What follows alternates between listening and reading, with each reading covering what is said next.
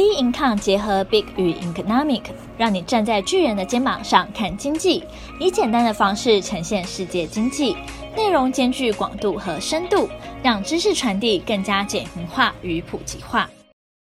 投资前沿新观点，今天由我们的财经诸葛 David Chen 向各位听众聊聊本周的主题：破除交易周迷思，操作至上。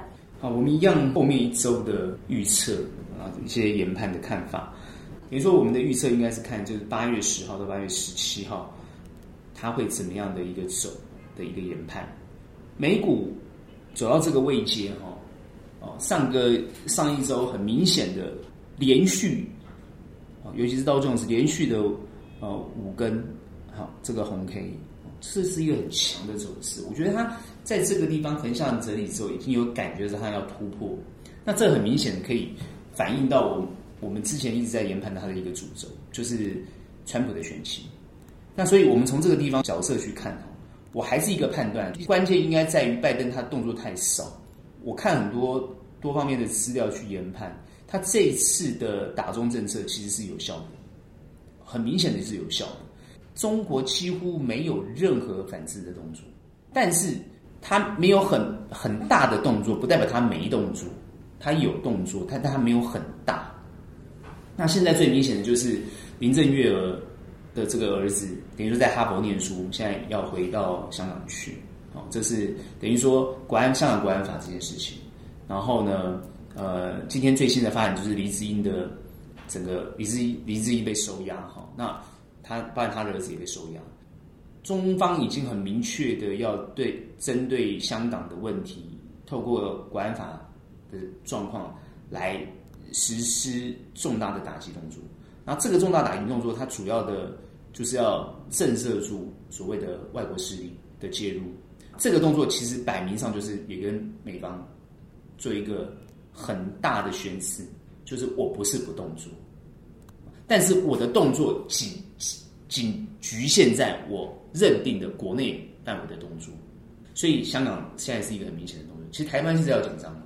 所以美方不是没有反制动作，美方也是马上派这个卫福卫生部的部长来台湾，也见了陈忠，然后马上小英总统也接见了这个卫生部长，这是一个非常对于大陆而言是一个非常重要的挑衅的这种态度。那其实以川普的状况来讲，他的选战主轴就是打中，所以他很明显的抓到这个主轴之后，你可以看到高雄斯也好，或者是。呃，虽然最近的这个科技股有一些稍微修正，可它趋势还是向上的。所以很明显的动作就是，它这个选战主策略是完全我们之前的预测都是一样的，就是说它完全很清楚的是抓到的它选战的主轴。所以我上次预测我讲的好，如果听我前面讲都是一样，我觉得班农是非常厉害的，他这个选选举的这个策略是非常重要的。也就是说，大家都知道要打中，可是为什么拜登他的？动作就会输给川普，啊，所以等于说华尔街看起来是站在川普这个地方的支持，这个非常重要的宣示。因为我上个礼拜已经谈到，就是说川普一定会回头打经济牌，那他今天他根根本就不用什么样的动作，连五根的红 K，他已经很明显的告诉美国人，这个局这个局面，哦，他一定会让这个美国，哦，等于说是安然度过这个疫情，他的感觉就是这样子。好，那我们当然看到，就是说疫情的问题是没有解决的。虽然很多人会讨论说，到底现在是增加还是减少，趋缓还是增加？那因为各州都有这种情况，那有些高，有些低。哦，那你你没有办法一概而论，事实上只能抓一个统计数据。可是疫情这种东西，全世界都在蔓延。哦，像像这个日本，或者是像这个东南亚很多国家，甚至像这个。呃，南美洲很多国家其实都还在持续增温呐，也就是说，这个病毒确定它还是没有办法控制住，这是很明确的事实。不管说趋缓也好，或是呃什么数据下降也好，其实其实都没有太大意义，因为大家现在已经预估会有第二波疫情，有些已经在预期第二波。其实我之前就分析过了，它没有什么第一波、第二波，因为它都没有消失，哪来第二波？大家只是说哦，数据稍微下来一点，然后呢，就感觉说第一波已经结束了。啊，那数据增加了，叫第二波来临了。但我觉得这是假议题。其实疫情一直都没有控制得住。只是说现在医疗系统已经有反应能力，我只能这样讲，所以可以感觉可以控制得住。但实际上来讲，疫情还是存在。如果疫苗没有出来，而且这个疫苗没有真正是一个有效的控制，它这个疫情都没有办法控制。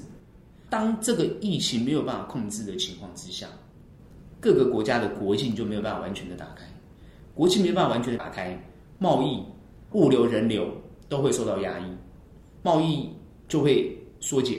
基本上来讲，经济实体经济都会受影响。我们可以看到很多的产业几乎就是已经消失，或者是被消灭，甚至现在真的是比寒冬中还要更寒冬哦。所以当然，呃，这次美国的纾困案哦，这个虽然有些大家有些争执，到底是要发六百块美金，还是要发四百块美金，还是要发两百块美金哦，大家在那边争执。但是我看到一个最新的状况，应该就是这个最新的新闻，应该是川普。确定他签署了是四百块，有这个新闻，但是呃，因为新闻现在大家到底是真真假假，我们还不是很精确，有些人还是不确定。但我认为，不管是六百块、四百块、两百块，我觉得对美国人而言，到底这个钱拿到的时候会不会实际上去消费，还是关键。好，那如果可以，我们看到它相对的数据就是会慢慢变好，因为现在最新出来的数据，尤其是非农就业数据，现在是啊、呃、好转。基本上来讲呢，领救济金的人数也是下滑的，所以看起来就业情况有改善，然后呢，失业情况也有改善，看起来他打经济牌的这个政策是有成效的。所以我说嘛，他打中有成效，打经经济又有成效，那他的选情自然就好转。比较可惜就是说这次的选选选战难打在哪里？那因为疫情的问题，所以他没办法办造势大会，因为没有办法办造势大会，就没有办法精确的估算出到底他应该可以打拿到多少票。他只能用这个所谓的民调，那民调现在大家都不相信民调啊，因为民调有时候会失真啊。好，现在大家就觉得啊，民调可能会失真，那失真的情况呢就很难预估。所以有时候我们看这个美国的股市，它的变化的时候，其实有时候跟着民调走，但有时候又跟民调脱钩，这就是大家觉得很很难的地方。但是可以预测出来，就是说下个礼拜它会怎么变化。我觉得它这个地方虽然强势，但是它要能够突破之前。二七五八零的这个高点，会不会是碰到就往下修正？我觉得这个地方要它马上往上冲，还是不会那么的快。但是我们都知道，比如说联准会现在的无限制量化宽松，完全没有呃没有底线的。然后呢，呃，要想要度过这个疫情，所以资金的这个泛滥也好，或者资金的这个行情也好，它会持续关注。就算它这在这个礼拜。它有所修正，它还是会往上走，所以长时间来看，两万七千五百八十点的这个位置，一定一定是会突破的。所以我看它还是后面是看多的，但会不会震荡？我觉得有可能会震荡，因为通常涨多了，它还是会修正，稍微技术性的修正一些。那目前看起来，所有的均线都是它等于说现在所有的这个 K 棒完全是超过这些均线的，所以它其实是非常强势的。所以有可能，短线因为它太强，啊，乖离过大之后，它会往下修正。它往下修正之后，它还会往上弹。所以在这个地方，还是按照我之前的判断，就是说，呃，它的难度是一定是在于它修正的时候，你不晓得它修正在哪个位置。很有可能你买了股票的时候，你你被修正的时候呢，这个时候当下你可能就是亏损。可当下你就要考量你自己要不要卖。它有可能跌破你自己的停损价位，你就要考量你要不要卖。可当你在考量你要不要卖的时候，它可能就弹上去，所以这个时候你就会不卖。那也有可能就是说，哦当你觉得你要卖掉了，你觉得它它到了你停损点，你想把它卖掉，后来呢，呃，你停损了之后呢，啊，它就开始往下冲，你感觉上你你很安全，啊，它可能最后还是往上冲。很多人就觉得，那这个地方呢，到底该卖不卖？我觉得好的股票，业绩好的股票，或者是呢比较有前瞻性的股票，当然这个时候你如果持有就不要动作，你就不要卖。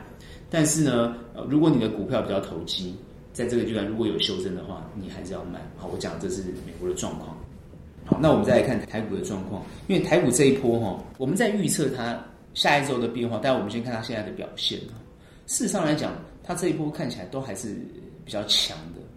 我们看一下 OTC 哈，它基本上来讲，OTC 表现呢，当然是没有这个上市，就是说上柜当然没有表现的上市好。也就是说，上市它这一波这么强的情况之下，它其实会压抑着这个上柜的的表现。好，那我们回到上市的状况，那上市为什么会这样走？因为主要我们还是看是啊这个加权指数的一个变化，它这么强，其实就是一个护的概念。那护这个盘的想法，主要是先先把这个台湾的经济的表现护在这个地方。那当然，民党政府他还还要考量到他高雄的选战，高雄的选战虽然看起来高雄选战赢面非常的大，当然呢还是有其他的挑战者，所以他为了要确保这个高雄的选选战胜利，我觉得基本上来讲，他对这个盘子还是比较偏多的看法。原本我们之前判断就是说他会放它比较自然，让它自然的呃调整，然后呢再往上走。可是它看起来呢，这个地方它还是一直很强烈的在护它，哦，所以呢，呃，我认为它硬是要把这个盘护在这个地方。当然，它可以配合美国股市的上涨，它跟着往上涨。但，这是一个很好的，等于说它不用什么护他，但自然就往上涨。但是我们反观来讲，如果说他动用了这个国家队的力量去护这个盘，其实这对他来讲是一种这个子弹的消耗。照理讲，在这个位阶上来讲，他应该要做一个自然的调节，获利了结，甚至储备更多的子弹来面对下一波。比如说，台湾如果爆发了社区型的感染，或者是台湾如果因为国境的解封，为了要呃这个开放开放贸易，然后呢，甚至开放外国旅客进台湾。他为了要面临这个，他要准备足够的子弹来面临面对。可他目前看起来还是国境的封锁，等于说透过振兴券的方式，在国内想要维持一个荣景。目前看这个盘就是这种感觉，他要维持一个荣景。可是实际上，大部分的投资人是没有获利到的哦，除非投资人去买 ETF 或是买权值股，才有在这个地方感觉到有获利。不然，大部分人还是无感。那其实政对政府而言，政府其实。他不介意，他要看到的就是我把氛围控在这个地方。这个思维其实跟美国政府的思维是很像的，就是说我要把经济的融景控制在这个位置上。那当然，因为我们台湾的中央银行，它不用像这个啊费的一样要不断的这么印钞这种动作，台湾中央银行不用，中央银行不用做这个动作，这个国内啊不需要做这个动作。当然，因为我们不是一个主要的、重要主世界上主要的货币，我们只是在岛内一个一个状况而已。但是它只要控制在这个位阶上来讲，事实上来讲，对台湾的经济状况来讲，就只要维持一个稳定性的结结构就好了。既然维持一个稳定性的结构，它自然而然就会把它的目光投注在股股市上。所以我们表现的是这样子，比美股还要好。这是我们看到现在目前的表现。实际上，如果投资人在 OEC 上是失血的，然后呢，在加权这边，有如买 ETF 的人是赚钱的，这个我觉得对他的后市来讲，其实不一定很健康。正规来讲是两边要稍微调平衡一下，也就是说，加权要往下修正，OTC 要往上就往上往上走，那这样做一个平衡，这才是对的。所以现在我看大部分的投资人还是在持续的关注加权能不能够修正，然后呢，中小型能不能往上走，这才是。很多投资人现在关心的地方，我们现在看他为什么在这个位阶上，他要主控这个想法。我觉得我刚刚谈到，就是说他还是要希望他高雄胜选，然后维持一个融景，然后做这样的一个一个一个结构。投资人在这个时候呢，应该就是还是亦步亦趋的面对这个盘势。如果说你在这个位阶上来讲，你想要积极的去买权值股，或者想要买大型的股票，买这个政府在护的股票，然后呢，你觉得可以搭一一波便车啊，来这个地方获利，这是不排除。可你不晓得他什么时候要下车，这是最大的问题。你能你能够算的只有说，好，那是不是高雄补选完了就要下车？他只要胜选，你就可以下车，这可能是一个下车的时间点。但是你你的标的可能也也是很重要去看的，当然你不能只买台积电。所以很多人说哦，他去跑去买台积电。事实上，你去买台积电，你就要去看台积电现在的位置，它是一一个合理的价位。如果它是一个合理的价位，当然你现在持有它是没有太大问题。但是按照我们的研判，事实上来讲，它这个地方是不是本比过高？我觉得还是要特别去注意。哦，这个地方是不是有高于它的本比？其实我们专业的判断，三百多块，我觉得它还是一个比较合理的价格。现在已经是四百多块，所以三百多块还是一个合理的价格。哦，那它如果在四百多块这个位置，到底是高还是低？我觉得投资人自己要去判断。虽然指数撑在这个位置，高价股撑在这个位置，但是到于到底对于实质上，呃，我们整体的股市是健康与否，我还是下一个定论，我觉得不是很健康，它应该要修正，它正确来讲是应该要修修正。的，所以我研判后面一直到这个十七号这段时间，哦，它修正是健康的，所以配合它的修正，你可以呢。它修正下来之后，你可以去介入，可以去买进。那至于买进什么股票，很多的很多人都已经讲过了。就是当然，我还是以科技股为主，建议是以科技股为主。其他的股票，我觉得它不会表现的那么好。而且这个阶段也不是存股的时机，也不建议在这个阶段做存股。当然，很多人说，哎，买一些新的 ETF，因为最近出了一些新的 ETF，也有很多人来问我。我都不会建议说这个时候去买新的 ETF。你去买一个别人现在新成立，然后刚好在高位阶的 ETF，你觉得这样是对的吗？这是一个很自然、common sense 的东西嘛？这个地方还要来问，我就觉得很有趣。事实上来请教我，我们这种问题，呃，站在我们专业机构的看法来讲，我们会觉得说那是发行机构希望你去买的，我们不会在这个地方建议你去买一个高位阶的 ETF。你当然要买 ETF，但是等它修正了嘛，啊、然后呢，成立比较久的 ETF，我们当然觉得这个阶段可以去买它。那个那个时候，等它修正下来的时候再去买它，就比较合理。这个时候，这个阶段要能够获利，当然我还是觉得操作为主，跟我上个礼拜谈的想法是一致的。但是操作它的目标，当然我觉得最好还是科技类股。然后呢，如果你选选定的是 OTC，那如果加权往下。全资股释放资金出来，资金往 OTC 中小型去移动，那中小型表现不错的科技股，就是你最好布局的一个最佳的点位。那当然，我们常看到很多人开始介绍啊，什么族群类股啊，尤其是啊，最近大家开始抓着这个财报来看哦，比如说业绩成长股，然后呢，连续哦三三个月，等于说连续三个月都是成长的哦，那个业绩多好的股票。我觉得，如果业绩好的股票，它的位阶已经是高的，那是不是它已经反映了它的利多？这是大家要去考量的地方。如果我们谈做投资、做股市，尤其看台股，你要获利，你就是要赚钱嘛。那你今天找了一个位阶高的股票，也就是说涨多的股票，你去买它，业绩连续成长三个月，但它是业绩会连上连续成长第四个月、第五个月、第六个月，还是它会一直成长下去？你是不是要有所考量？我觉得不是说筛选出来的这些什么八档啊、十档股票哦，它就是一定会获利，就是未来你买进它就一定会获利，这是不一定的。哦，所以还是要精挑细选。但在我们在这个地方不会去提出哪些股票你最适合去买进，我们是啊不谈个股，但我会跟你谈到就是方向性的东西。这个时候以操作来讲的话，能不能获利，当然是可以获利的。但是呢，你必须要盯着这个盘的变化，不要在乎时间。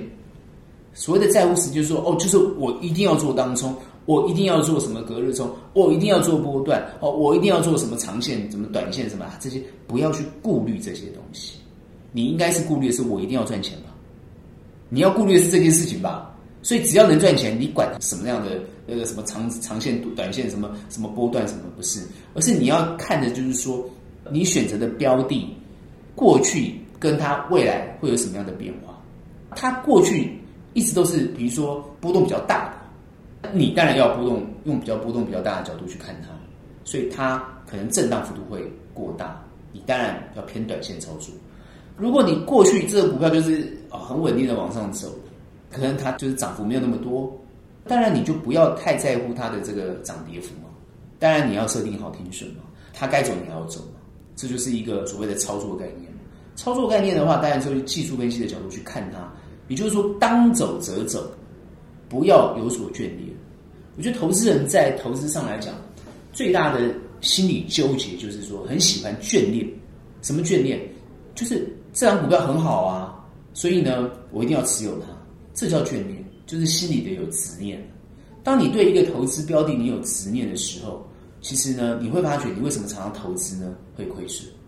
当然，很多人会讲说：“哦，心里有执念没有不好啊。”如果说呢，金融海啸买了台积电，我就要有执念，就是永远不会被洗出去，所以我就会一直到报到四百多块。这个执念是对的，没有错。你对台积电有执念，但你现在就发财。可是问题出在哪里？问题出在台积电在二零零八年一直走到现在二零二零年，花了十二年的时间，涨到四百多块。也就这十二年的时间，你必须对股票不闻不问，完全不在乎，你才有这么大的这个获利空间。然后呢，当然了，你现在当然可以开怀的笑。可是谁能不受经济波动的影响呢？反思一下嘛，我们大家所有人都反思一下。疫情爆发的当下，你在做什么？难道你当疫情爆发的当下，你都不去看看你的台积电改变了什么样的样态吗？然后你的持有成本是在金融海啸，啊，这个非常低的价格。然后呢，你那时候疫情一爆发的时候，难道你都不会起心动念想要获利了结一趟吗？所以我觉得，除非你是不平凡的人，要不然呢，就是你完全忘记了你买到台积电。我我觉得不是一般的人，哦，就算连专业机构人家都会进进出出了。也不会一直抱一直抱着这个台积电。我说我没有看过，他们都会一直来回操作，进进出出。所以这种偏执或是执念的想法，其实尽量投资人不要存在。因为你今天压对了一档台积电，我们当然很恭喜你。可是，请问你会不会压错其他的股票？全台湾有一千七百多档股票，你多半会压对压错其他股票。如果你压对了一档，当然你发财。可是你押错了，你十档股票押错了九档，你只押对一档，请问那档赚的能够补掉你那九档吗？这是一个很非常吊诡的问题。我没有说不能够长期持有股票，而是说，如果你用你把运气当成能力，你在投资的路上来讲就会非常的辛苦，因为你把运气当能力。好，这是我我会跟所有投资人讲的一个看法，千万不要把运气当能力。应该是把能力慢慢的淬炼跟锻炼出来，这才是一个最好的建议。好，那当然，如果你运气好，当然我们很恭喜你啊！你看对了一档股票，你抱得很久，那当然运气很好，那么恭喜你。但是如果你做一个长期投资而言，或者是你想要短期获利，不管你想要怎么样获利，你就是想要获利，那你对操作或对技术或对于分析能力来讲，你当然就是要具备，也就是说，你应该要认真的做功课，然后呢，好好的去了解到底这档股票该买进还是该卖出。我觉得这个功课还是有必要要做的。我常常觉得就是说，做投资也没什么难的。事实上呢，选对好标的啊，知道它的进出点位，按照纪律，其实都能够赚钱。好，所以也不要慌乱，也不要觉得说啊，这个地方到底能不能赚钱？我认为都能赚钱。只是呢，自己要想好。我刚刚也分析过了，就是说，我们看好科技股，我们看好它压回的时候呢，去切入。